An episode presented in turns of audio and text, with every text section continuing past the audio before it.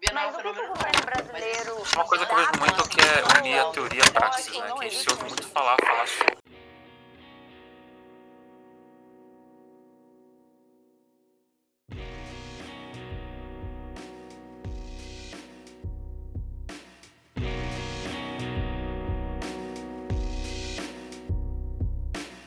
Vocês estão na Rádio Metamorfose, eu sou o Camarada Hidalgo, mais uma semana aqui com vocês e hoje estou aqui com a Júlia Guiar, nossa jornalista. Olá, queridos ouvintes, bom dia, boa tarde, boa noite. Estamos aqui mais uma vez para falar de Cerrado, que é um assunto que preocupa muito o jornal Metamorfose. E vocês vão ouvir cada vez mais a pauta Cerrado no nosso podcast, trazendo fontes e informações, porque é isso, né? A gente precisa lutar para que esse bioma não seja completamente destruído. Então, acho que hoje o programa vai ser bem interessante, então escute até o final. Também estamos aqui com a nossa jornalista Rosângela Guiar.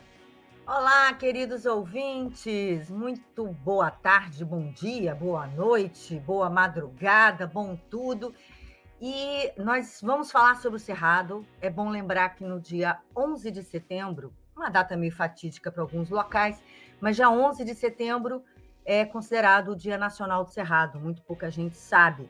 E muita pouca gente conhece o Cerrado. Muito pouca gente sabe que o Cerrado é o segundo maior bioma do país. E é o bioma mais antigo da América Latina. Mais antigo que a Amazônia, que muita gente só fala em Amazônia. E o, o bioma cerrado não é protegido. Eu tenho que falar isso já de cara, para que as pessoas se informem, para que as pessoas entendam a, a, a importância do Cerrado. Então, a partir de hoje, a partir de agora, a gente vai estar conversando com especialistas e vamos trazer mais, como disse a camarada Júlia, mais assuntos sobre, mais informações sobre o Cerrado a partir de agora, para que você se informe, para que você defenda e para que você ajude a gente a transformar o Cerrado em bioma nacional na nossa Constituição porque pouca gente sabe, mas o Cerrado ele não é considerado bioma nacional pela Constituição de 1988. E quando eu estava à frente do programa Trilhas do Brasil em Goiás, liderei uma campanha durante anos tentando isso, através de várias PECs, né, do Pedro Wilson, de outros deputados que tentaram e não conseguiram, porque a bancada ruralista sempre vence mas a gente vai continuar lutando, é isso. Esse é o segundo programa que gravamos sobre o Cerrado. O primeiro já saiu, falamos com a Gé, da etnia Ticumum, que falou um pouco sobre os povos indígenas do Cerrado e como eles são invisibilizados também. Então, é uma série de reportagens e conversas que, estamos, que estão rolando aqui no programa da Rádio Metamorfose para dar mais atenção à questão do Cerrado, né? E vale lembrar também, né, antes de entrarmos com a apresentação do nosso convidado, que o Cerrado ele já perdeu aproximadamente 26 milhões de hectares entre 85 e 2020. Então, ele já perdeu mais ou menos quase metade da sua, acho que praticamente metade da sua vegetação originária, né? E o Cerrado também acho que é a savana mais biodiversa né, do mundo, né, em questão de flora e fauna.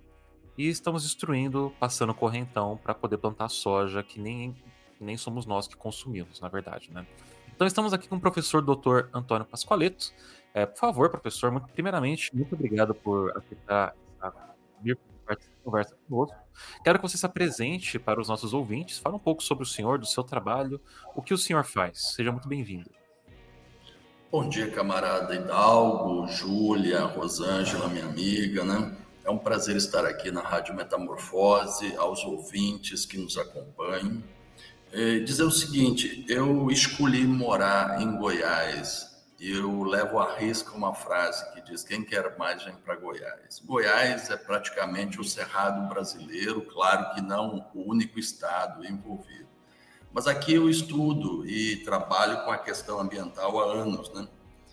Eu sou formado na Universidade Federal de Santa Maria, engenheiro agrônomo, fiz mestrado e doutorado em Viçosa e pós-doutorado na Universidade de Pisa, na área de engenharia ambiental. Sou professor da PUC Goiás, vice-coordenador do Programa Mestrado de Desenvolvimento de Planejamento Territorial e coordeno o curso técnico integrado em controle ambiental no Instituto Federal de Goiás. Mas também sou membro titular pela sociedade civil no Comitê da Bacia Hidrográfica do Rio Paranaíba. e presto uma consultoria no Sebrae na área de Ali, é, produtividade nas empresas. Então, essa é um pouco a trajetória, né? Já fui membro do Conselho Estadual de Recursos Hídricos, do Comitê da Bacia do Rio Meia Ponte, sou conselheiro no CREA também, na área de agronomia. Nós estivemos recentemente agora em Pelotas, onde aconteceu até um quase que um dilúvio de tanta água no Rio Grande do Sul que acabou alterando o mapa, né, do estado. E a preocupação do Cerrado é muito grande enquanto você citava a data de 11 de setembro, a gente sempre lembra 11 de setembro pelo acidente no World Trade Center, nos Estados Unidos, né? Mas passa despercebida a destruição que nós estamos fazendo no bioma. E coincidentemente, no dia 11 de setembro, estava chegando a Pelotas e nosso voo arremeteu e voltou para São Paulo.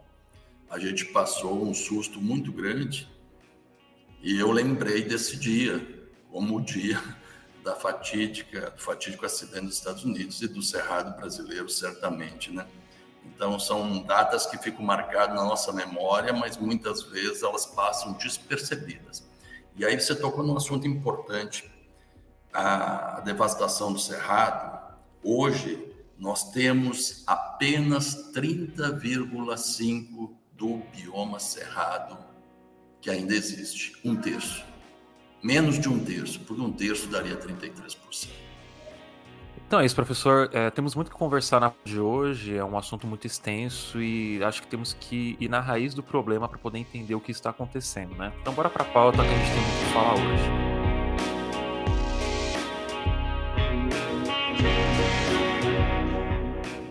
Professor, eu quero começar fazendo uma pergunta para o senhor, né?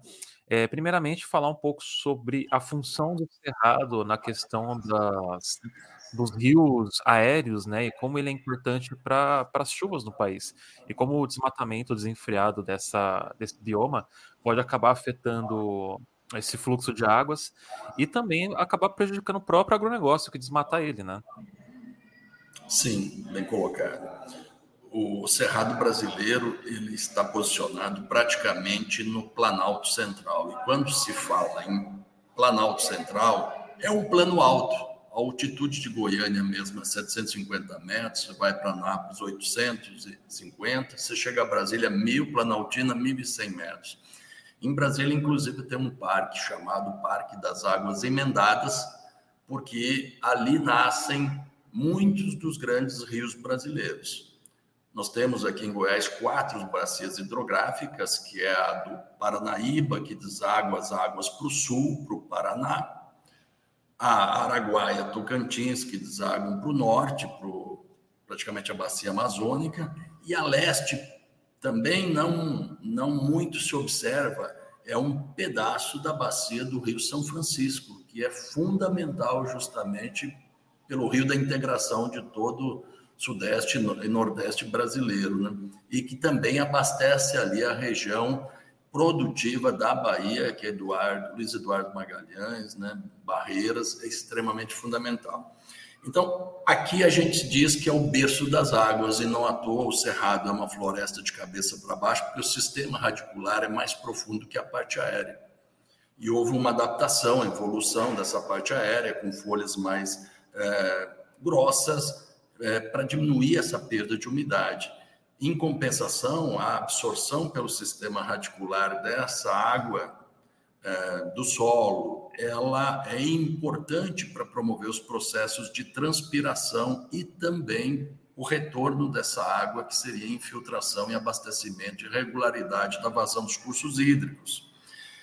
À medida que se desmata o cerrado e muitas vezes se impermeabiliza também, não só pelo mau manejo, mas pelas áreas urbanas, nós diminuímos essa capacidade de recarga do sistema e os rios começam a secar. A gente tem um exemplo indo para a Bahia de Correntina, que é um seco, e aqui em Goiás alguns estão minguando a disponibilidade de água. Aí se percebe que também começam a haver alterações na amplitude de vazão secas prolongadas com períodos de chuva intensa em um curto espaço de tempo, chuvas torrenciais. Isso é extremamente ruim para que você tenha aquela água, infiltre ela no lençol freático, porque rapidamente ela cai no leito do rio, transborda, promove enchente, destruição. Em duas semanas ela chega ao oceano. E aí você tocou num assunto importante, que é a questão da agricultura. A agricultura depende de água para seus sistemas produtivos. E a água no centro-oeste ela chega ou pelas frentes frias do sul ou pela umidade da Amazônia. E à medida que nós vamos desmatando o Cerrado e a Amazônia, cada vez a gente vai ter menos disponibilidade hídrica. Os rios voadores que trariam essa água e chegaria aqui ao Cerrado para precipitar, eles estão diminuindo. Nós temos um dado de um estudo feito é, pela Universidade Federal de 1985 até 2016, a precipitação média aqui em Goiânia ela foi de 1.493 milímetros. A gente sempre estudava no ensino primário, secundário, que era 1.500, 1.600 milímetros, as isoietas de precipitação. Mas tem uma coisa que preocupa muito, está reduzindo a 3,7 milímetros por ano. Ou seja, cada ano nós temos menos precipitação. E pior, se ela é menor e ainda não se estoca essa água, certamente nós vamos ter um problema hídrico no futuro gravíssimo e um problema de adaptação e mitigação que devem ser trabalhados, porque a própria agricultura, que é uma atividade de risco, ela depende de recursos hídricos e ela depende de um sistema de seguro. Eu estou retornando do Rio Grande do Sul. A Argentina perdeu recentemente 30 bilhões de dólares de exportação, porque está dando seca lá. Os rios voadores não conseguem chegar mais ao Cone Sul. E o Rio Grande do Sul não é diferente. As seguradoras não estão querendo mais proteger as safras, porque elas não querem ter prejuízo. E aí as pessoas vão se deslocando para outras regiões que até o momento ainda são sistemas produtivos que estão operando, mas não quer dizer que no futuro eles possam estar sendo afetados, especialmente pela disponibilidade hídrica. Professor, primeiro eu queria dizer que é uma honra receber você aqui no, na Rádio Metamorfose, porque é, é, uma situação muito engraçada, ouvinte, você que não está vendo a gente, só escutando, é, porque o professor Antônio, ele foi uma grande fonte do programa dos meus pais, que a Rosângela está aqui também, né, que é o Trilhas do Brasil. Então, é uma longa carreira de trazer informação sobre o Cerrado para a população, não só goiana, mas brasileira e mundial. E isso é um trabalho, assim, louvável. Obrigada por existir e estudar isso, porque, assim, é realmente uma coisa muito importante. Então, só queria deixar isso claro antes da gente, de eu entrar na minha pergunta. É, professor, uma coisa que me preocupa muito é justamente sobre as mudanças climáticas e como o Cerrado pode interferir nessa situação, né? Porque a gente sabe que o Cerrado é um bioma profundamente importante para a manutenção é, de, do ecossistema brasileiro como um todo, né? Porque, igual você disse sobre os rios voadores que saem da Amazônia, vêm para cá, ao, mesmo tempo a gente também tem um equilíbrio ambiental entre como a água é preservada aqui no Cerrado e, e toda essa biodiversidade, né, que é extremamente importante.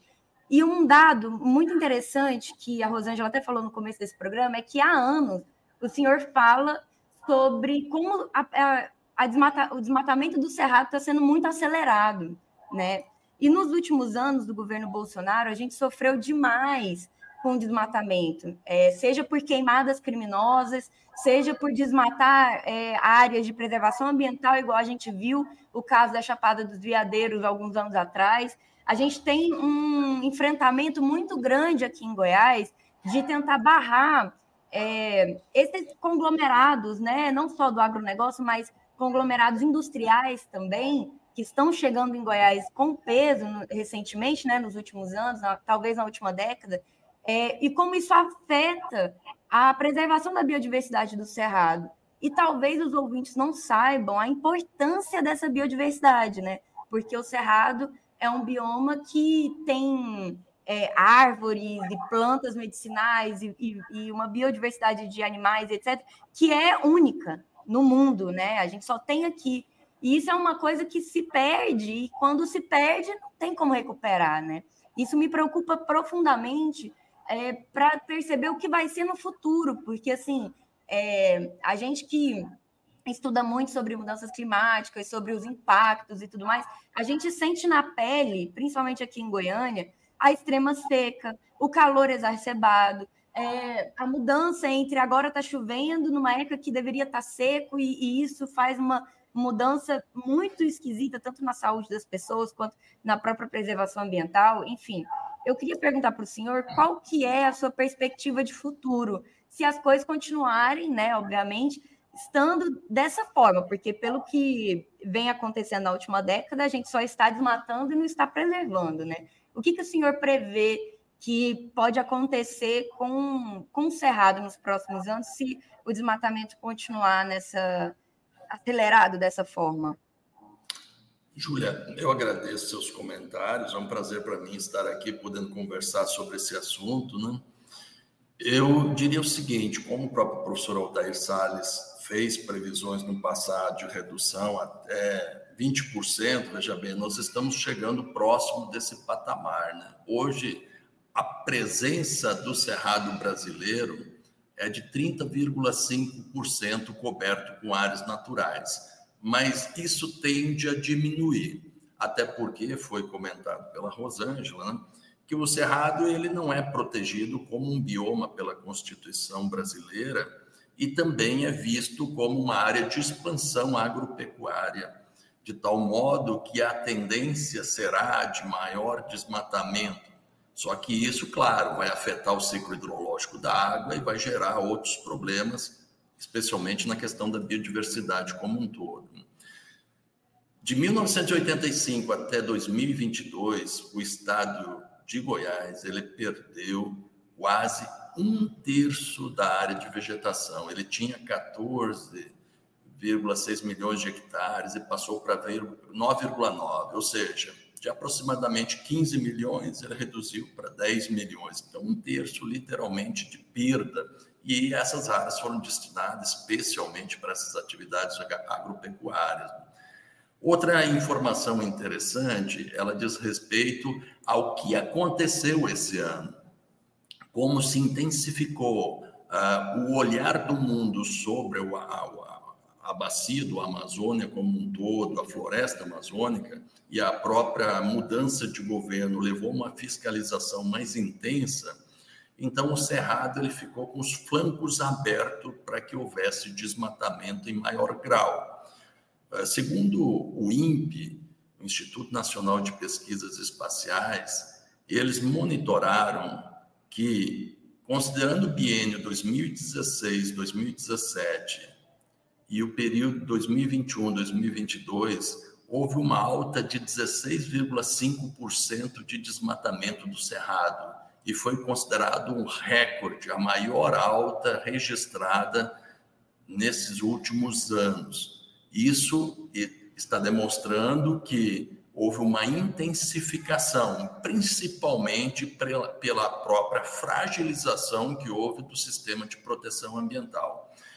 Por outro lado, a gente tem uma perspectiva, pelo menos a partir desta preocupação, que se vislumbra, que é um programa do governo que está sendo gestado, esse programa do governo, que é o PP Cerrado, é um plano de ação para prevenção e controle do desmatamento no Cerrado.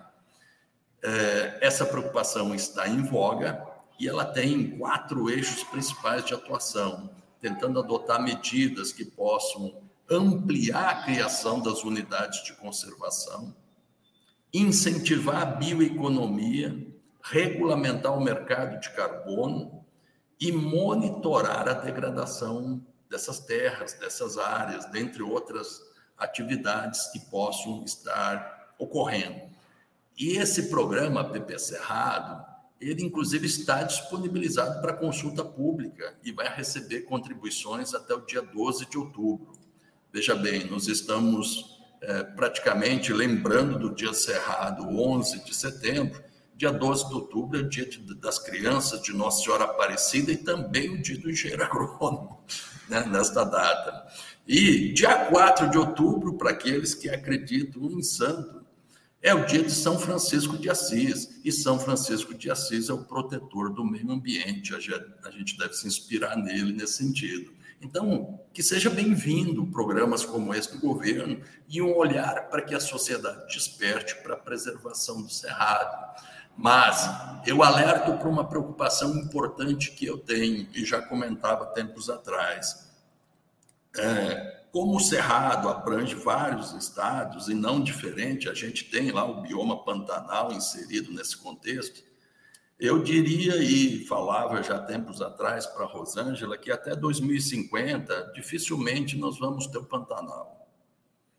Porque o regime de águas ele vai estar todo alterado e a gente não vai ter aquela formação de lagoas que vão acontecer ou que aconteciam tradicionalmente.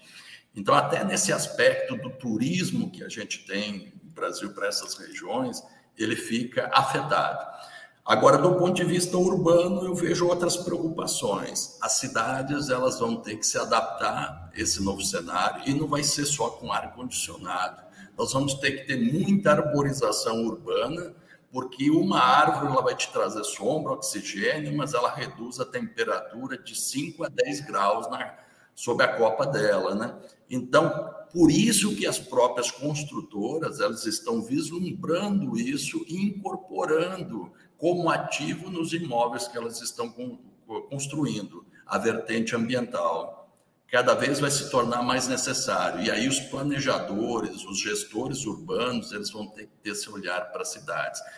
Porque nós não fomos feitos para ficar sob sol direto, a gente tem que ter um pouquinho de sombra. Né? É, Só eu... fazendo um comentário é, rapidinho em cima disso que ele falou, é muito importante que o ouvinte saiba que Goiânia, que é a capital do estado de Goiás, já foi uma das cidades mais arborizadas do mundo e que vem perdendo esse título justamente por uma má gestão dos prefeitos que é, estiveram em Goiânia nos últimos anos.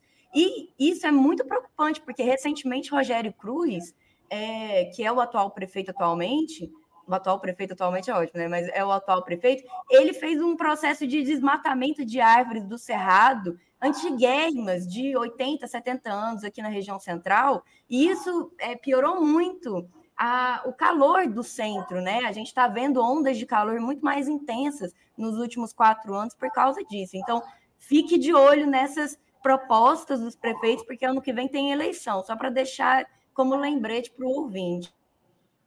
Eu vou fazer uma consideração em cima disso que você falou, Júlia, com relação à arborização de Goiânia. É, na época do Iris Rezende prefeito, o Clarismino Júnior, advogado, ambientalista, e foi presidente da AMA, é, junto com a equipe dele, eles montaram um plano de arborização de Goiânia. Você falou os últimos prefeitos. É esse prefeito, Rogério Cruz, quem tem promovido o desmatamento é, tirando todos os problemas que o Iris tinha enquanto prefeito, questão política, etc. e tal, na parte ambiental, eu tiro o chapéu para o cara. Até porque a AMA, na época, ela promoveu uma troca de árvores em Goiânia. Eu acho que o professor Pascoaleto pode me ajudar nisso, porque a gente falou sobre isso no programa Trilhas do Brasil. É, Pedro Ludovico Teixeira, para quem não conhece, foi o criador de Goiânia, foi quem criou Goiânia, né? O, é, foi governador do estado de Goiás e foi quem criou Goiânia. É bom ter essa informação, porque o Brasil não conhece essa informação. Ele teve uma ideia muito brilhante. Ele colocou, ele, como teve que desmatar essa área de Goiânia para poder construir as casas, isso é natural, porque ele estava criando uma cidade do nada, uma cidade planejada, uma das primeiras cidades planejadas do Brasil, antes de Brasília, que aliás foi o suporte para a construção de Brasília é, ele teve a brilhante ideia de colocar mungubas, que são originárias da Ásia. A munguba é uma espécie de árvore com copas grandes, largas, raízes relativamente profundas, com é, folhas grandes que captam e fazem essa. É, se me corrige, é, ecotranspiração, a, a transpiração, né? A transpiração em que ela garante a, a, a qualidade do ar, ela joga é, oxigênio para o céu, ela, ela joga umidade e garante o microclima daquela região. O problema que ele não contava é que toda monocultura possui é, uma, um tipo de praga. E esse tipo de praga veio surgir décadas e décadas depois. Então, é uma, um besourozinho, uma larva, me corrija se eu estiver errado, doutor professor, professor Pascoaleto, que vem destruindo as raízes dessas árvores e que cada chuva e cada vento ela vem caindo. Na época, é, há uns oito anos atrás, fez-se um plano de arborização do, da, de Goiânia em que houve troca dessas árvores. Retirou-se essas árvores de algumas regiões, em especial do centro, para colocar árvores típicas do Cerrado. É isso que esse atual prefeito não está fazendo. Então, essa troca de árvores, é, tirando um pouco da munguba, para acabar com, com, com, essa monocultura da munguba e colocar árvores tipicamente do cerrado, naturais do cerrado, ela é necessária, até para microtranspiração, para a qualidade do ar, para o microclima. É, mas é, existe, tem que existir um cuidado. É o que essa atual gestão não está tendo. Então, o que você disse é correto, em parte. A outra parte é falar de outras gestões, porque as outras gestões tiveram esse cuidado. Esse plano de arborização, que era essa troca de árvores em alguns locais, ela não vem sendo feita nos últimos anos desse, dessa última gestão. Infelizmente, o Maguito, que morreu, poderia ter dado continuidade, porque ele tinha essa ideia. Só que quem assumiu o lugar dele foi o vice, a gente tem que sempre olhar para o vice. E eu quero, é, é, levantando essa questão, aproveitando essa questão, é, e que a gente tem em Goiânia um problema muito sério, que é ir nas grandes cidades, que é a, a, a impermeabilização do solo, que as pessoas têm o hábito de derrubar árvores e simplesmente botar cimento ao invés de plantar, isso reduz o microclima local, isso eh, faz uma série de coisas, além de a gente evitar, a gente reduzir a, a, a absorção da água para os lençóis freáticos. É, como resolver essa questão, além do que as imobiliárias, as, as construtoras já vêm fazendo, eu venho vendo isso, realmente é louvável, não são todas, mas muitas já têm feito, em especial em São Paulo, porque é um lugar que realmente é muito complicado, né? Você tem os tetos verdes hoje em São Paulo, exatamente por isso, para garantir essa microtranspiração e melhorar a qualidade do ar de São Paulo, que é extremamente poluído. Ah, mas eu mas... vou dizer um negócio para você, Rosângela. Tinha um negócio lá no Minhocão, uma obra do Dória, que é fazer aqueles paredões verdes, né? Uhum. Daí algumas obras, algumas empresas privadas falaram que iam cuidar. Bom, você sabe muito bem que não cuidaram, e esses dias pegou fogo, inclusive. Então, tem algumas coisas que são muito bonitas no papel, mas somente o, o governo consegue cuidar realmente, fazer manutenção e, e dar vazão para isso, né? Mas São Paulo continua sendo, infelizmente, uma cidade infernal, quente e que não para de, de aparecer gente. Então, já quero deixar a dica para os ouvintes: não venham para São Paulo, tá? Não, não cabe mais gente aqui, por favor. o problema todo, Hidalgo e ouvintes, e isso o professor Pascoaleto, eu tenho certeza que vai concordar comigo, é que essas questões elas não podem ser programa de político, programa de governo, tem que ser programa de Estado. Isso existe uma diferença. Quando é, o, o ex-governador Marconi Perillo transformou o FICA, que é o Festival Internacional de Cinema e Vídeo Ambiental, em programa de Estado e deixou de ser programa de governo, ele passou a ter continuidade. Se ele fosse programa de governo, os governos que vieram depois iriam acabar com o FICA como tentaram. Mas ele virou programa de Estado, então ele não pode acabar. É tipo Bolsa Família, ele sendo um programa de Estado, o governo que vier depois do Lula, seja ele qual for, ele não pode acabar com ele assim tão facilmente, porque ele é um programa de Estado, ele é público. Existe essa diferença entre programa de governo e programa de Estado. É por isso que a gente briga para que uh, o Cerrado seja transformado, seja reconhecido, não transformado, reconhecido como patrimônio nacional na Constituição Federal, porque aí ele vira programa de Estado e não programa de governo. Estou correta, professor? É isso que a gente precisa, de programas de Estado e não apenas programas de governo? É, é, não pode ser negligenciado. E nesse caso, quando você coloca isso no papel, seja uma alteração na Constituição ou pelo menos uma lei que garanta proteção maior, o bioma ele fica mesmo, menos vulneráveis às pessoas e há alguns agentes públicos que têm uma visão diferenciada, porque corretamente você colocou passa a ser um, uma política de Estado e como política de Estado ela tem também reconhecimento internacional e nos ajuda nessa visibilidade externa. Aproveitando seu comentário, e até o comentário da Júlia ali, Goiânia teve aí nessa faixa de 94 metros quadrados por habitante.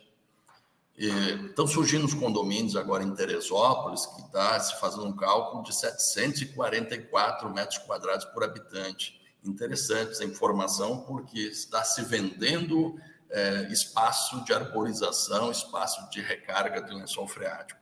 Uma coisa importante também no caso de grandes capitais, e não diferente aí a região metropolitana de Goiânia, é que há uma tendência equivocada, e aí você colocou bem, Rosângela, de alguns governantes de achar que muitas vezes é necessário tirar o canteiro central que tem um mínimo de área de infiltração, arborização para colocar corredor de ônibus. Eu me lembro de Belo Horizonte, Belo Horizonte tem a metade da área de Goiânia e o dobro da população. Você vai para Belo Horizonte, você praticamente não vê arborização, a não ser em algumas avenidas é, raras. E Goiânia tinha muitos canteiros centrais que estão sendo impermeabilizados ou substituídos por corredores de ônibus. É importante para a mobilidade? É, mas eu já ouvi de um ex-presidente da AMA, que era médico, uma fala dele equivocada. Ele disse que Nova York não tem canteiro central, mas ele se esqueceu que Nova York tem o Central Park, que é o pulmão maior do que quase toda a cidade, e tem o Rio Hudson e o oceano do lado, coisa que nós não temos aqui em Goiânia. Em Goiânia, nós já tivemos 8% de umidade deserto é 15%. E nós tivemos 40 graus aqui. Então, de tal forma que não se pode deixar é, de fazer essa observação.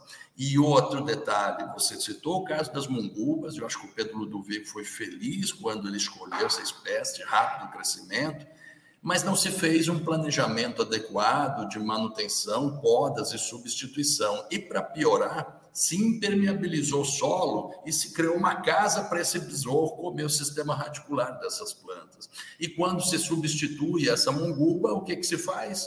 Se coloca IP. O IP chega em agosto, setembro, ele vai dar uma florada muito bonita, mas inteligentemente, aí é um processo evolutivo de todas as espécies, ele é caducifólia, ele vai perder as folhas, ele vai perder as folhas como um mecanismo de autoproteção para depois, na primavera e depois da florada, ele rebrotar e sobreviver. Só que nesse período de setembro, outubro, é o período mais seco e de menor umidade relativa aqui na capital. E nós precisamos de ter sombra e arborização que tenha folhas permanentes, transpirando para melhorar a qualidade de vida. E aí eu digo sempre que em planejamento urbano a questão da arborização ela deve ser vista como uma condição de saúde pública para diminuir as hospitalizações, a morbidade urbana. E para nós que vivemos num clima seco, isso é fundamental. Quando você faz estatísticas de problema de saúde, você vai ver que o maior índice de AVC e de infartos acontece no período seco, não é no período chuvoso. E por isso que algumas, algumas construtoras estão percebendo isso e ofertando qualidade de vida na venda de seus apartamentos, inserindo a questão ambiental, a horta, a horta orgânica, o espaço de lazer, o espaço de educação, e aí se insere também uma questão que é psicológica. Nós precisamos estar do lado dos praças, abraçando as árvores, para nos sentirmos bem, porque senão a gente se, se enxergar só cimento e asfalto, além do calor infernal, um microclima urbano de ilha de calor, nós nos sentimos a parte do mundo e, na verdade, nós somos apenas um elemento, né? um, um elo dessa cadeia alimentar do próprio ecossistema como um todo. Professor, é...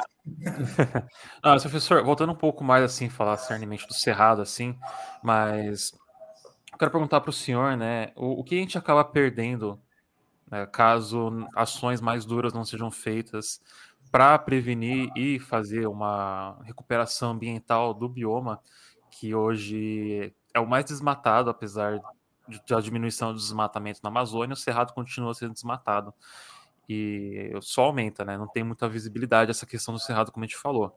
O que, que é necessário ser feito para que nós possamos, assim, reduzir o desmatamento? Porque estava vendo aqui, eu acho que o INPE soltou que 50% do desmatamento é ilegal, né?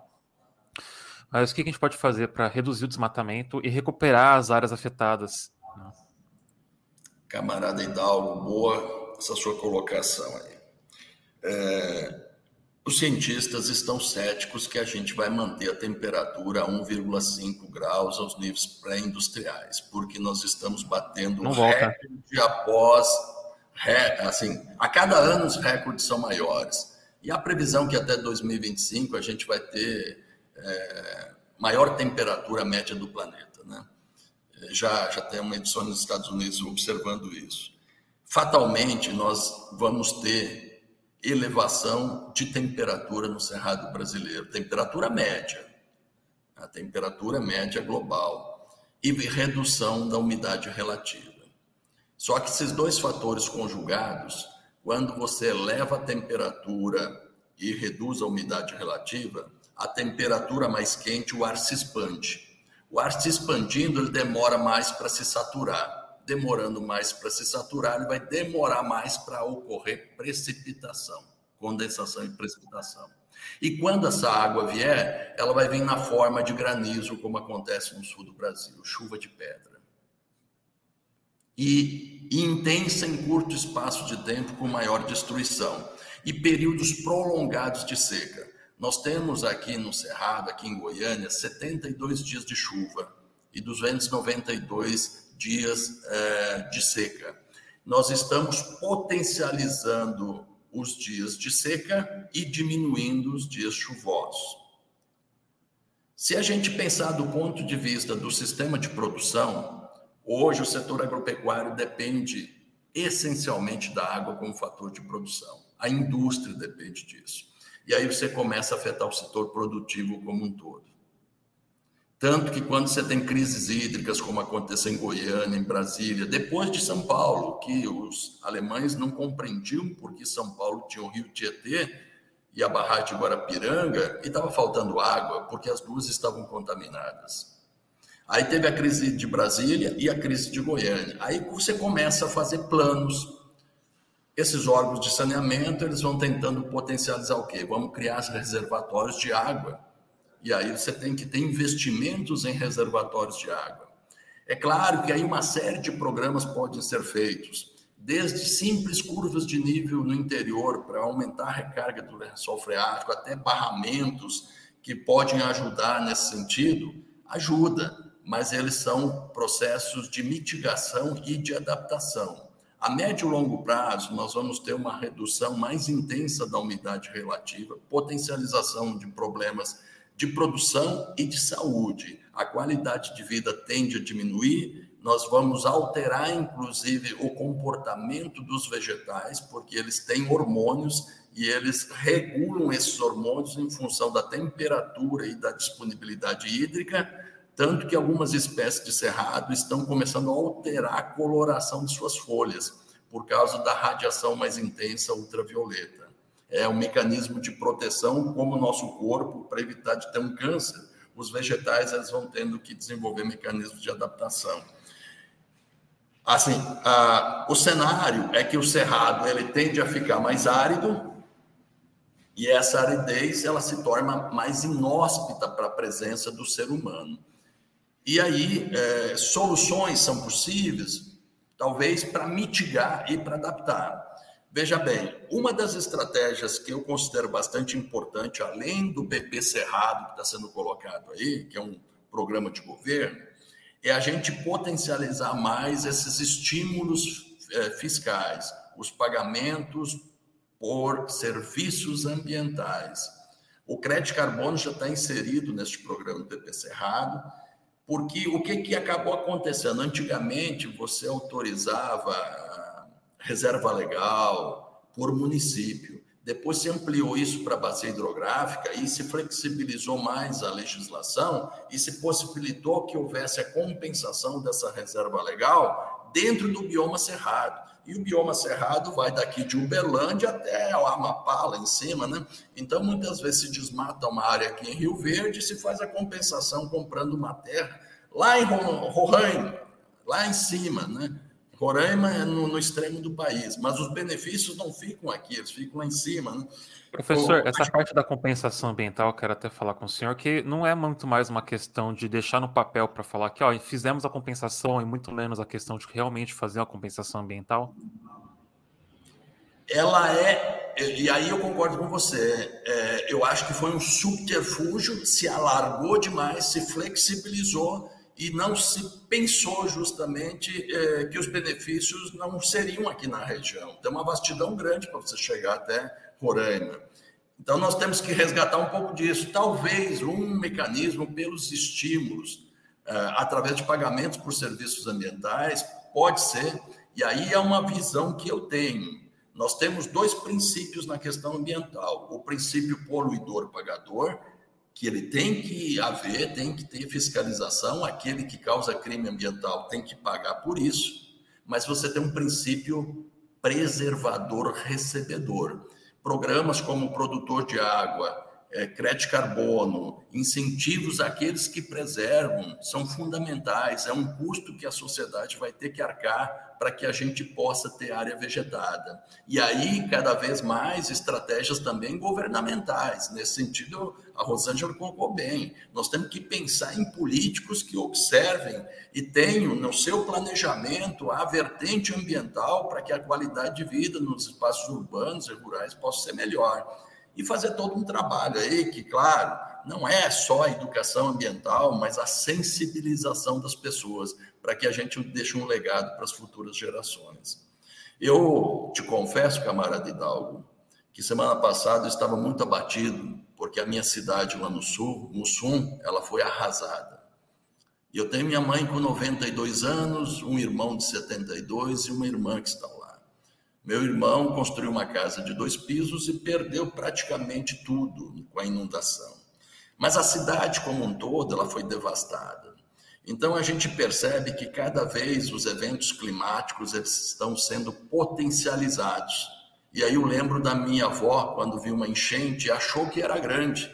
E ela disse em italiano: "Ho paura de morire perché quando più si vive più se sa".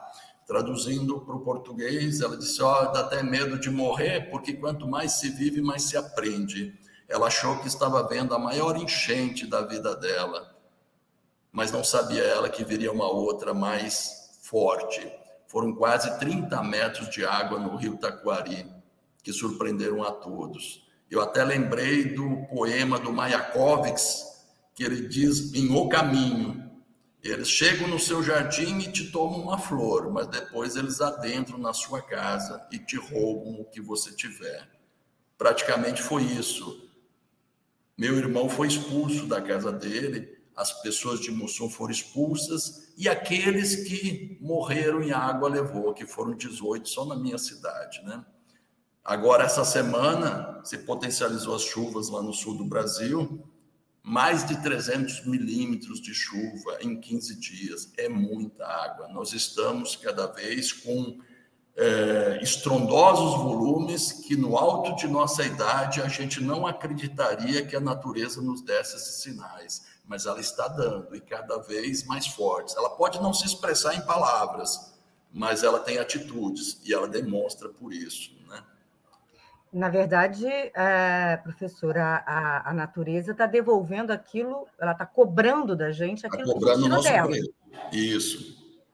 Porque as cidades foram construídas naturalmente próximo a rios para poder ter água para poder produzir, normal. O problema é que é, o que a gente vê continuamente, inclusive o setor produtivo tem que é uma, é uma questão que não entra na minha cabeça, como eles não se preocupam em relação a isso. Se eles dependem da água e dependem do clima, Por que desmatar? Por que tirar as matas ciliares?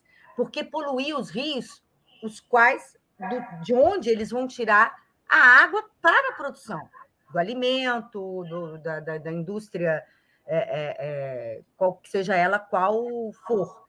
Então, por exemplo, o que aconteceu no Sul, que vem acontecendo no Sul, é, as grandes enchentes, né, as grandes precipitações. É claro que existe toda uma questão climática, de mudança climática no mundo, no planeta, em que esses regimes é, é, de chuva e seca têm se alternado e sendo mais intensas em um, menos intensas em outro, em função da temperatura do planeta que está aumentando. Ok, nós fizemos isso, nós não, né? Os nossos antepassados. Só que a gente tem como resolver, porque a gente continua desmatando. Se a, a, o rio Taquari ainda tivesse os seus 100 metros de mar, mata ciliar, será que essa inundação que acabou com a cidade, e eu estou citando só Mussum, né, como o senhor falou que é a sua cidade, será que ela teria sofrido e desapa praticamente desaparecido do mapa, como aconteceu? É, essa é a previsão para outras cidades que vivem à beira de rios e que sofrem com grandes enchentes, porque elas não é, é mantêm as suas matas ciliares, que são uma proteção natural, assim como elas chamam matas ciliares, assim como os nossos cílios protegem os nossos olhos. Sim. Elas protegem o rio, né? o desbarrancamento, uh, enfim. Seria isso? Essa seria uma solução? Rosângela, certíssimo. Se dizem violentas as águas que tudo arrastam, mas não se dizem violentas as margens que o oprimem o rio está cobrando seu preço, ele está voltando ao seu leito natural. E claro que agora ele está voltando mais nervoso, ele está voltando mais violento, porque ele foi roubado um pedaço e ele sofreu assoreamento. Então é natural que ele vai ter enchentes potencializadas, até porque nós estamos alterando a temperatura média do planeta. E daqui para frente nós vamos ver eventos cada vez mais catastróficos, porque nós estamos alterando todos os ciclos biogeoquímicos e essa potencialização dos fenômenos ela vai ficar mais evidente. Eu costumo dizer que quando nós temos um grau de temperatura no nosso corpo, a gente entra em febre. e o corpo ele vai buscar aquele equilíbrio, tentar mitigar aquele, aquele problema. Aliás, até quando é criança, viu, Rosângela? fica umas manchinhas vermelhinhas, tipo umas erupções na pele, né? Se você faz uma analogia ou uma metáfora com o planeta, é um pouco isso. A temperatura média global do planeta, que era 16 graus, subiu para 17 graus, digamos assim, subiu um grau. O planeta ele vai buscar um steady state, um estado de equilíbrio. E como ele vai dissipar essa energia? Ele vai dissipar pelos terremotos, pelos maremotos, pelas erupções vulcânicas e pela elevação dos níveis dos oceanos, porque vai haver o derretimento do gelo das calotas, do topo das montanhas, e a água se desloca para o ponto mais baixo. Naturalmente, a maior densidade da água é 4 graus, tanto que quando ela vai para o gelo, ela vai para maior temperatura, ela se expande. Então, só a elevação da temperatura global faz com que aumente o nível dos oceanos. E todas as cidades costeiras, grande parte aliás, da população do planeta, está vulnerável porque qualquer elevação do nível dos oceanos vai potencializar a destruição. Tanto é verdade que se fala já que os maiores gastos no futuro dos países vão ser gastos com as mudanças climáticas. É, é uma... professor, isso é, é muito preocupante porque a gente vem discutindo muito sobre racismo ambiental, né, ultimamente, e sobre como as populações é, do sul global, né, elas são ainda mais vulneráveis nessa perspectiva de mudança climática e nessa perspectiva de como os países vão lidar com essas destruições ambientais, né, e tudo mais. Uma coisa que me preocupa muito e que eu queria pegar esse gancho de volta no começo do programa, que a Rosângela até falou, o senhor comentou também, sobre a importância é, de transformar o Cerrado em bioma nacional, né? Porque uma coisa que fica óbvia, pelo menos ao meu, a minha perspectiva, é de que a gente precisa de políticas públicas muito sérias, muito rígidas, de preservação ambiental, e não só de preservação, mas de reflorestamento ambiental também, né? A gente precisa reflorestar o cerrado, a gente precisa plantar Sim. de novo, porque 30% é um nível absurdo de cerrado no Brasil, é absurdo, é uma coisa que choca e quebra o meu coração ao ouvir o senhor falar, porque assim, é chocante, a gente está falando disso há mais de 20 anos, sabe? E só diminui, né? Então, eu queria perguntar para o senhor, pegando esse gancho de é, mudanças climáticas e das populações vulneráveis, né, a toda essa situação, porque as mudanças elas estão aí, elas vão continuar acontecendo, porque, enfim, é o capitalismo, são várias questões que impedem a gente de fazer de fato uma mudança é, significativa que realmente barre um pouco a, a, a crise climática no mundo, né? Só que a gente tem a possibilidade, não só a nível federação, mas a nível estado e a nível município, né, de construir políticas públicas específicas para cada região, para que a gente contorne e se prepare para essas situações adversas, porque a sociedade deveria estar preparada para isso. E deve ter estudiosos que preveram que isso poderia acontecer em algum momento, sabe, em algum nível. Porque a gente já, os estudiosos do clima e do meio ambiente vêm falando sobre é, todas essas questões há muito tempo. Isso não é algo que está sendo descoberto agora. É uma coisa que a gente está macetando isso tem né, décadas, literalmente. Eu queria perguntar para o senhor qual que você acha que é a melhor forma da gente construir o caminho para essas políticas públicas. É, colocar o Cerrado como bioma nacional é um passo fundamental para esse processo? Quais são os próximos passos a nível de Estado que a gente precisa tomar para tentar reverter ou assegurar que essa situação seja amenizada? Ótimo, Júlia. Certamente, se nós conseguirmos colocar o Cerrado é, como um bioma nacional, ele vai ser visto como um bioma, não como uma área a ser desmatada para o setor agropecuário. Há também outros programas que podem ser feitos. Por exemplo, nós temos 100 milhões de hectares de pastagens degradadas ao invés de fazer um crescimento horizontal das áreas agrícolas, nós podemos verticalizar a produção, melhorando a produtividade por unidade de área, por hectare.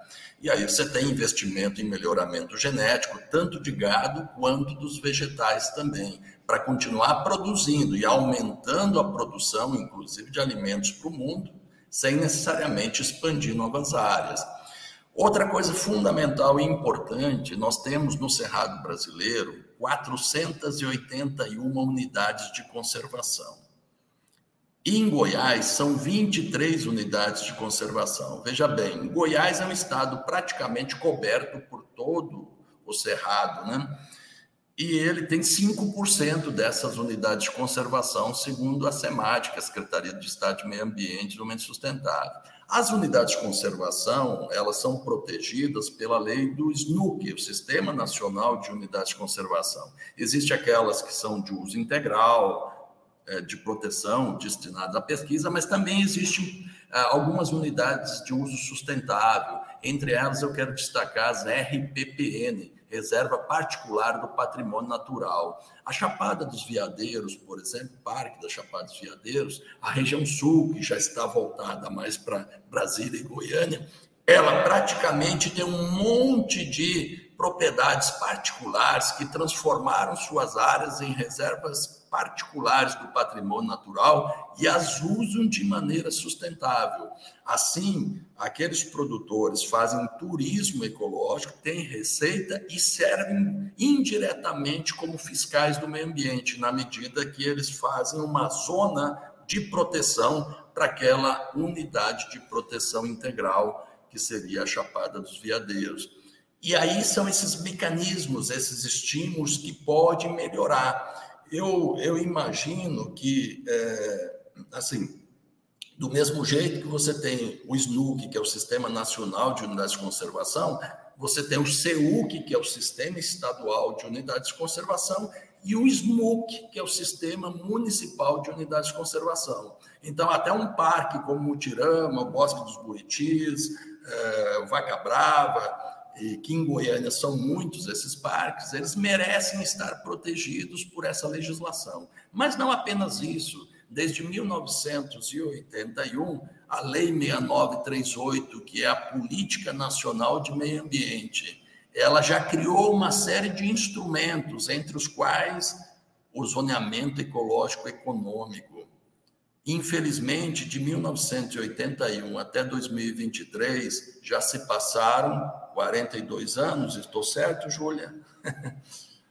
é, nós não tivemos o zoneamento ecológico econômico do estado de Goiás, com raras exceções no entorno de Goiânia, no entorno do Distrito Federal, onde houve a presença maior do homem, do ser humano, e aí houve a necessidade forçada de se fazê-lo. Mas se nós se anteciparmos e fizermos um planejamento ambiental com zoneamento ecológico econômico, nós vamos dar o melhor uso das áreas pela sua capacidade de suporte, de tal forma que a gente possa mitigar os impactos negativos e possibilitar o desenvolvimento sustentável desejado. Então, todas essas medidas podem incentivar, podem ajudar e podem certamente dar um futuro melhor para nossas crianças. Afinal de contas, como diz o índio Seato, né, na carta que ele enviou ao presidente dos Estados Unidos, nós somos inquilinos do planeta Terra. E como inquilinos, a gente deve devolver a nossos filhos e netos né, aquele imóvel que aqui seria o planeta, o nosso espaço, em igual ou melhor qualidade daquela que recebemos. É um princípio básico da cidadania. É, eu vou fazer uma pergunta, é, mas antes eu queria dizer uma, uma assim, levantar uma questão. É, lembrando que a gente, partindo disso que o senhor falou, é, nós vivemos nas cidades. Esse é um princípio básico é, do ambientalismo, inclusive, né? A gente, a gente vive na cidade. Então, é, se a gente vive na cidade, nós, cidadãos, temos que nos preocupar em melhorar a qualidade de vida na cidade que, consequentemente, junto com as outras cidades, vai melhorar do Estado e, assim, a gente vai melhorando o, o país e o planeta, né? É, é o princípio básico, a, a, a, agir localmente para atingir mundialmente.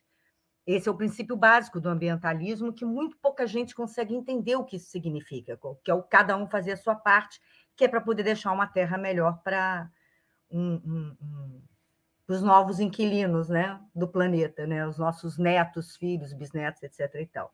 Eu vim tentando fazer isso para minha filha.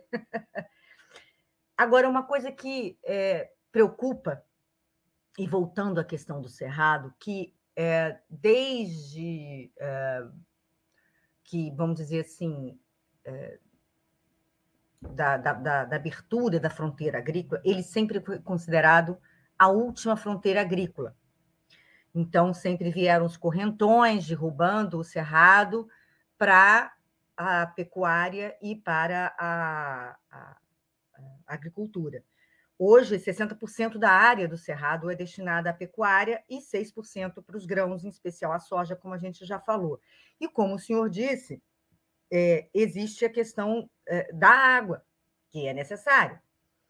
E nós somos, o Cerrado é o berço das águas brasileiras, né? Ele, ele, ele além de ter as, é, é, as nascentes das três principais grandes bacias hidrográficas do país, né? Platina, Amazônica e São Francisco, além do Tocantins e Araguaia, né? Que está dentro da Platina, a gente tem é, dentro do Cerrado a maior parte dos aquíferos, né? Que são os, os rios subterrâneos, no caso o Guarani e o Uruguaia que o Guarani vem sendo poluído na região de São Paulo e na região do sul do país e em alguns países por onde ele passa.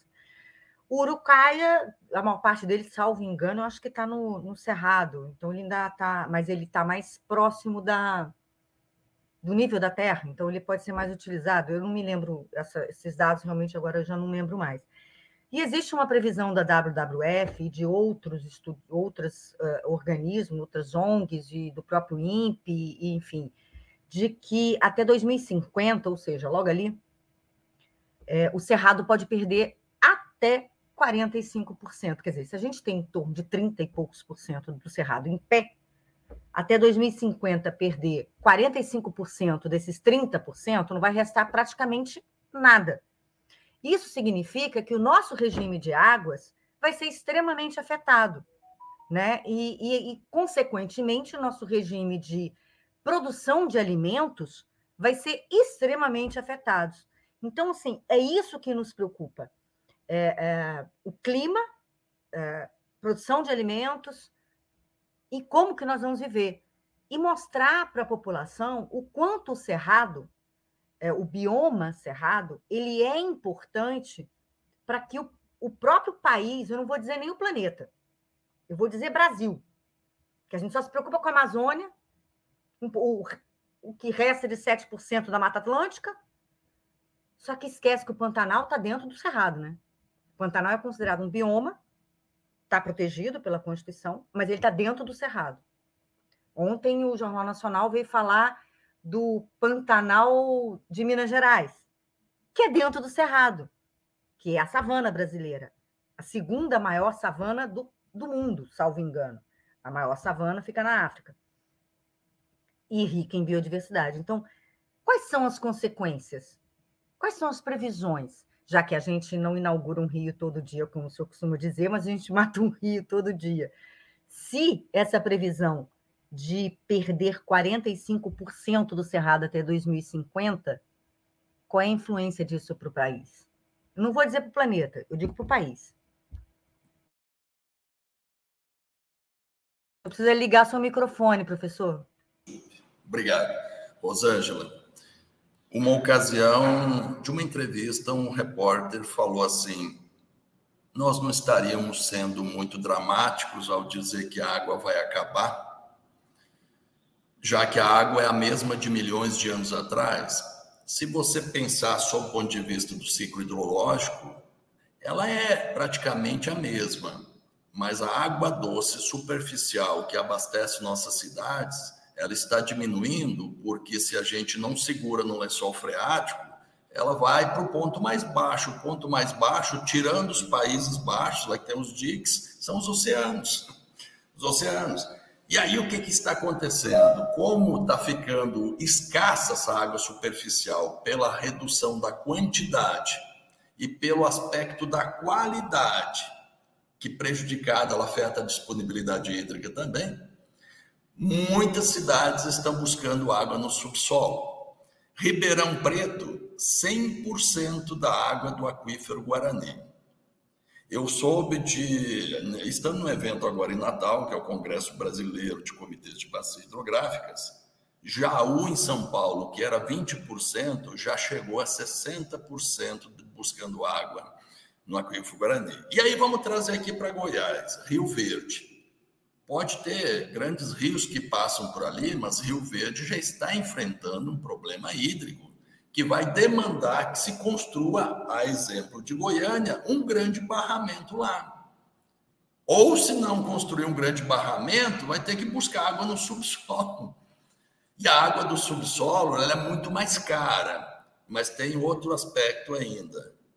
Ela pode estar contaminada. A Europa subsidia seus produtores porque ela contaminou o lençol freático com nitrato. Então, não quer dizer que esteja no subsolo, que ela seja saudável.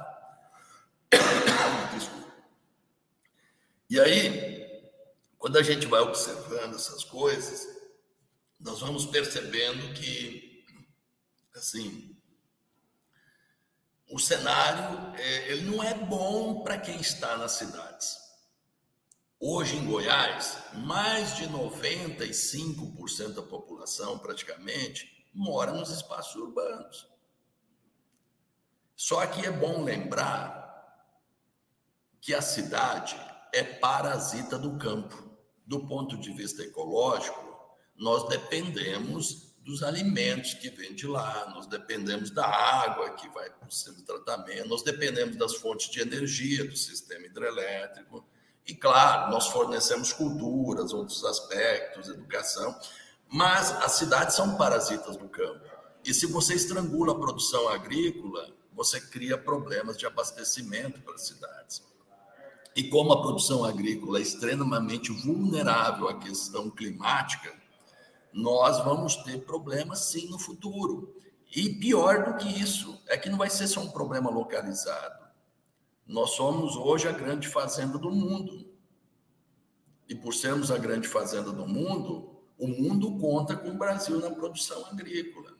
E aí que eu acho que nós temos que ir aos pouquinhos e mudando a cabeça. Eu não digo de todos os produtores, tem muitos produtores conscientes, né? muitos agricultores que têm é, essa percepção ambiental, né? Mas daqueles que são os que cometem crime, e aí utilizar a lei de crimes ambientais para isso, daqueles que tentam burlar a legislação e fazem destruição, porque eles acabam por é, a imagem de todo o coletivo agropecuário brasileiro. Doravante, nós vamos ter, inclusive, rastreabilidade de produtos. E o mercado comum europeu está aí colocando restrições no acordo comercial conosco. Então, à medida que nós vamos ter, tendo esses mecanismos, não adianta apenas produzir ou produzir a qualquer custo ambiental. A gente vai ter que produzir com a garantia da sustentabilidade.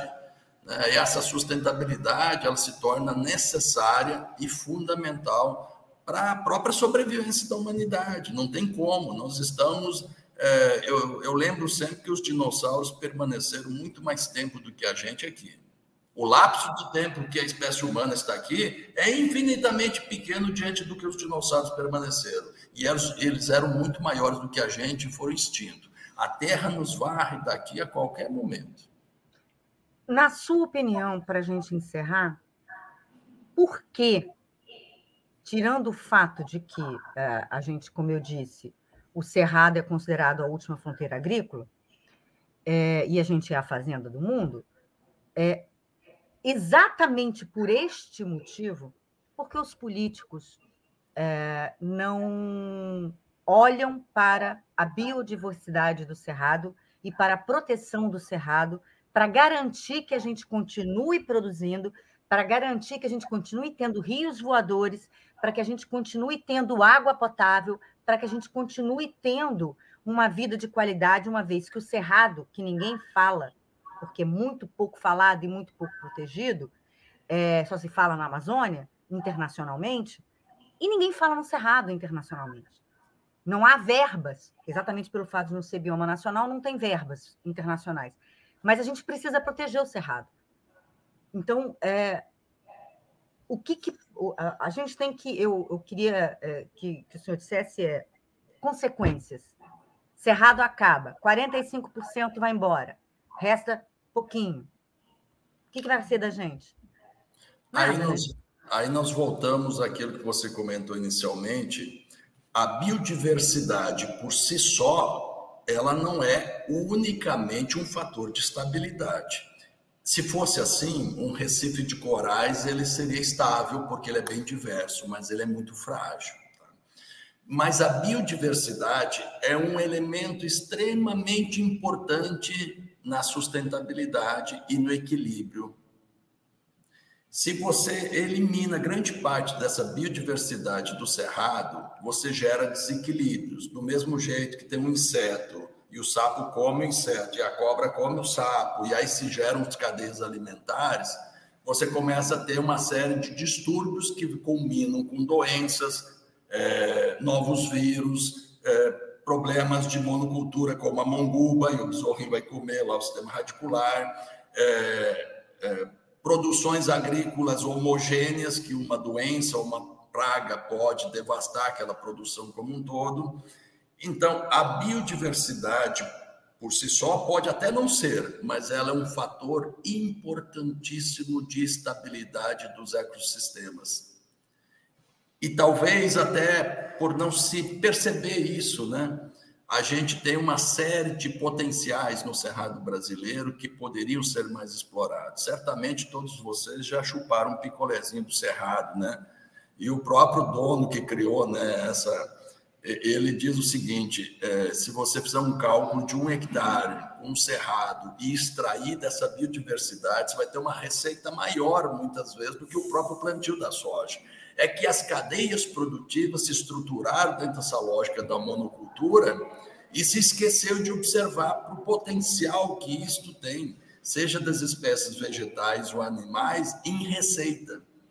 E aí que é importante programas como esse, o PP Cerrado, programa de um plano de ação de proteção, para você estimular essas produções sustentáveis, essas agriculturas familiares, sistemas de agrofloresta, para você tirar proveito disso e descobrir novos fármacos, eh, novos potenciais na produção de alimentos e quem sabe a gente no futuro possa ter um equilíbrio maior, então, de do avanço do setor agropecuário, mas com sistemas produtivos mais sustentáveis.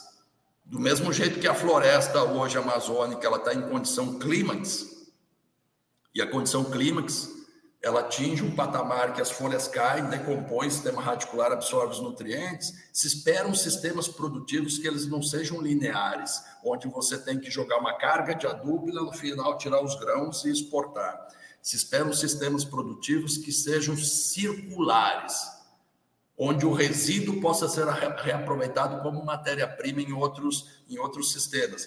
Esse é o princípio e a lógica da sustentabilidade, né? a própria logística reversa como um todo. Então, esse é o caminho. Eu, eu até digo o seguinte: a floresta ela chegou num patamar tal que ela tinha as espécies herbáceas, arbustivas e arbóreas e cada qual ocupou um extrato dentro da floresta recebendo sol. As que ficaram mais embaixo e não conseguiram competir para chegar ao topo, elas tiveram que alargar as folhas para aproveitar a luminosidade. E da mesma forma elas fazem fotossíntese. Então, os sistemas agroflorestais, eles podem não ser muito difundidos, mas eles são, na verdade, o raciocínio do princípio de florestas clímax, onde você ocupa todos os estratos vegetais e potencializa a produção. Perfeito, professor. É, eu acho que o senhor ainda está uma perspectiva muito mais positiva do que a minha, que é, eu realmente acredito que no sistema produtivo e econômico capitalista é impossível a gente seguir numa trilha positiva de recuperação dos biomas, não somente do cerrado, né? Então acho que a gente caminha a passos largos para nossa própria destruição. Uh, eu tô sendo até positivo, tá? Porque eu ainda acho que a gente vai. A minha geração ainda vai viver para ver a destruição. Então, eu não tô nem dizendo que a gente vai morrer nessa geração. E nem o senhor falou sobre a questão do aquecimento, né? Vai aquecer. Uh, a perspectiva é de um grau e meio, dois graus, né? Até 2030. A questão é que a gente estava tentando evitar o pior cenário possível, mas parece que o pior cenário possível é o que está no nosso horizonte. Então, né? Paciência, né, gente? Camarada Hidalgo, eu vou fazer uma citação bíblica. Hebreus 11.1 está a definição de fé. É o firme, firme firmamento das coisas que não se veem, mas se crê, né? Então, a fé é. é aquilo que a gente tem que ter no dia a dia. E Coríntios 13, a definição do amor. Essas duas palavrinhas movem o mundo. E se a gente se agarrar nela, nós vamos, quem sabe, deixar algo melhor para nossos filhos. É nossa obrigação. Tá? Não, eu, tenho, eu tenho esperança. Eu, eu, tenho um pouco de esperança. Eu tenho um pouco de esperança, ainda mais como corintiano também. Uh, tá, a gente não desiste nunca. Mas até falando um pouco assim também sobre, para encerrar o programa sobre os desastres naturais, tem outras questões que talvez não dê tempo de a gente falar hoje no programa, como, por exemplo, desabrigados climáticos, né? Vai, vai acontecer muitas movimentações de grandes massas populacionais por conta de elevações do, do nível do mar, é, lugares que vão ficar praticamente inabitáveis por conta do aumento das temperaturas. Queimadas. Uh, já está queimadas. acontecendo, né, Hidalgo? Não, já está acontecendo. Hidalgo. O caso do vai Sul, pior. o caso do, do, do da, da, Ásia e da África, já está acontecendo. Não, eu, eu ia comentar também a questão, tipo, a gente falou sobre o Sul, é, mas também aconteceu algo similar, só que em uma escala muito pior e muito mais catastrófica essa, essa semana na Líbia, onde já temos mais de 20 mil pessoas mortas né, por conta do que aconteceu por lá, que também foi, se não me engano, uma grande é, uma torrencial de chuva, né? Acho que um tufão, uma coisa assim que passou, não lembro agora de cabeça. E estão encontrando isso, corpos mais a, na mais rua. Enchente. Mais enchente. Mais enchente. É. Então, o que nós estamos enfrentando agora são catástrofes climáticas causadas por conta de um sistema econômico, né? Que visou em produzir, produzir, produzir e não se preocupando com o que ia acontecer depois. E acho que é o que o senhor falou da questão do plantio, né? É, não vai reduzir. A gente vê aí muito mesmo no, no, no, nosso país que existe uma bancada muito ruralista que o interesse deles é passar o correntão no cerrado mesmo, plantar soja e deixar o terreno improdutivo depois, porque até para quem quer criar um tipo de agricultura mais ecológica com agrofloresta, com MST, eles perseguem, mesmo sendo terrenos que estão praticamente abandonados. Então, eu acho que a perspectiva do futuro é de muita luta, é, muita muita cobrança e talvez, como o senhor falou, né, um pouco de esperança, aquele pouquinho assim de esperança sobrou na gente, para a gente poder tentar reverter pelo menos um pouco do dano que nós causamos no planeta. Porque eu acredito que o planeta ainda vai durar alguns bilhões de anos depois da gente. Ele vai se recuperar, outras espécies vão tomar, vão evoluir e tudo mais. É. Mas se a gente quiser continuar como espécie inteligente, pode não parecer, mas somos uma espécie inteligente, andando sobre a face da Terra, eu acho que a gente tem que mudar muita coisa, né, professor? Então, eu queria agradecer imensamente a participação do senhor no programa de hoje. É, o senhor quer deixar algum recado final no programa para quem está acompanhando? Meu abraço a todos e na vida, se a gente deixar um filho escrever um livro e plantar uma árvore, a gente cumpriu uma missão. Então, plante não só uma, mas várias árvores aí para deixar um legado para seus filhos no futuro. É, e eu queria dizer, para finalizar, um último comentário, para finalizar o programa, que 27 anos, né, que falta para até 2050. Isso é assim, assustador, porque eu vou estar mais nova do que a minha mãe está hoje, com 54 anos, daqui é, em 2050.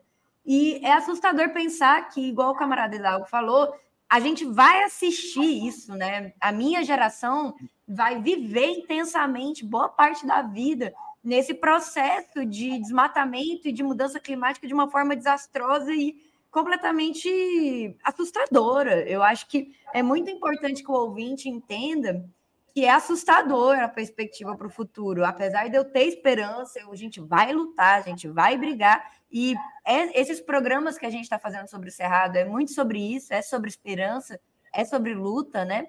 Mas a gente precisa fazer uma pressão política é, gigantesca mesmo para barrar, inclusive é, para transformar o Cerrado em bioma nacional. Isso é uma pauta urgente e eu espero assim que nesse futuro breve, até o ano que vem e durante esse governo Lula, né, porque depois a gente não sabe o que vai acontecer nesse país, é, a gente consiga ter avanços para a preservação do cerrado, avanços significativos, né, avanços realmente é, que vão fazer uma diferença para as futuras gerações. Não só em, em, transformar o Cerrado em bioma nacional, mas é aumentar os parques, aumentar é, os núcleos de conservação, ter mais dinheiro para isso, reestruturar as brigadas né, contra os incêndios e tudo mais, porque isso vai ser essencial para salvar o planeta e para principalmente salvar a qualidade de vida dos seres humanos que né, habitam aqui essa região. Muito obrigada, professor. Foi muito esclarecedora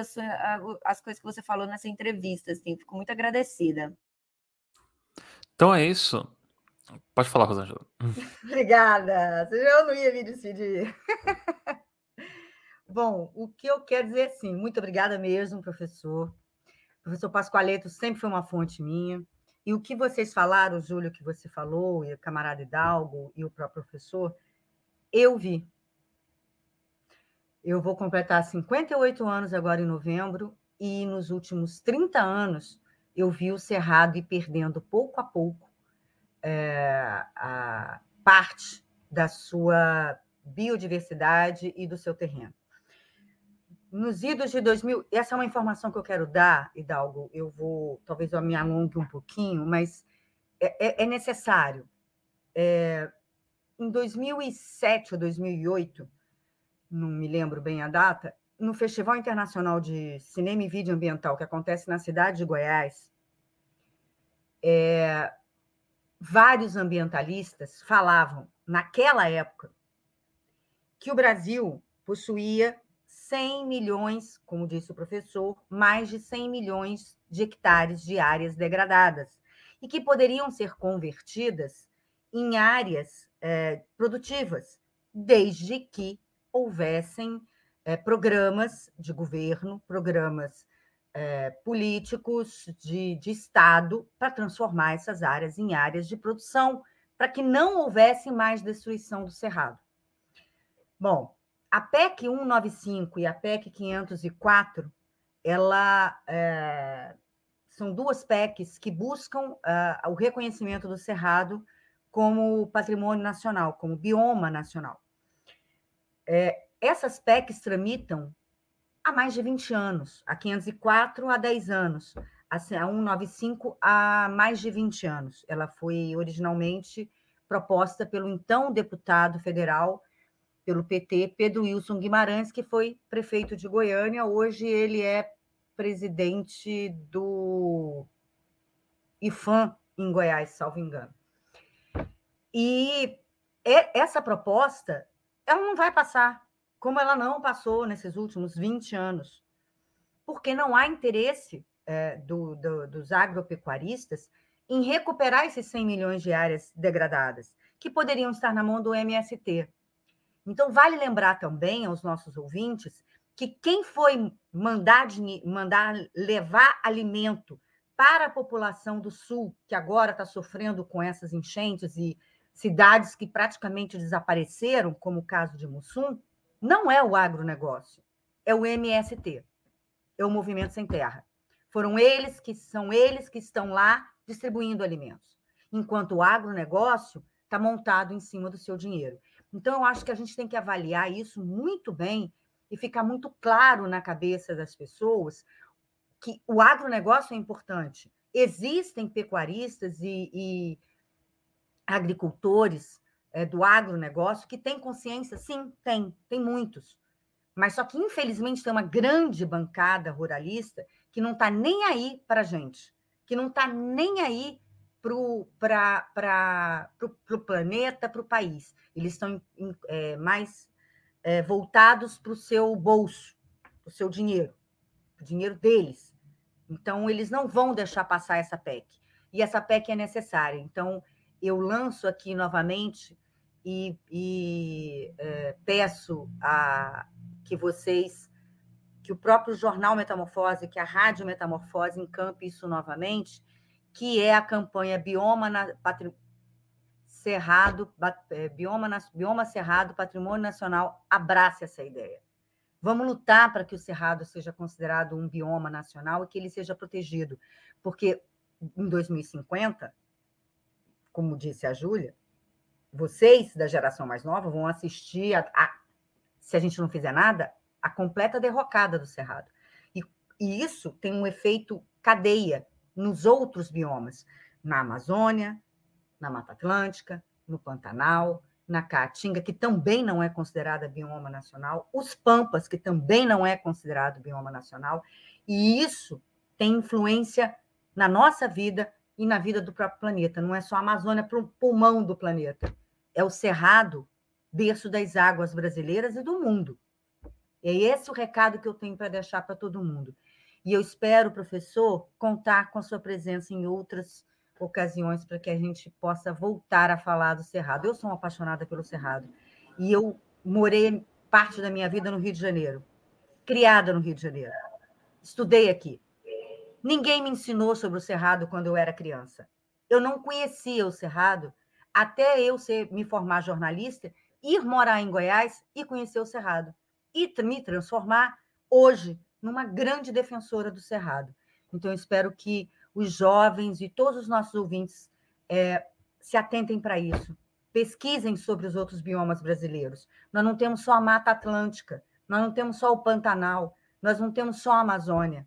Nós temos o, os Pampas, nós temos a Caatinga, e em especial o bioma cerrado, que é um dos mais importantes do Brasil.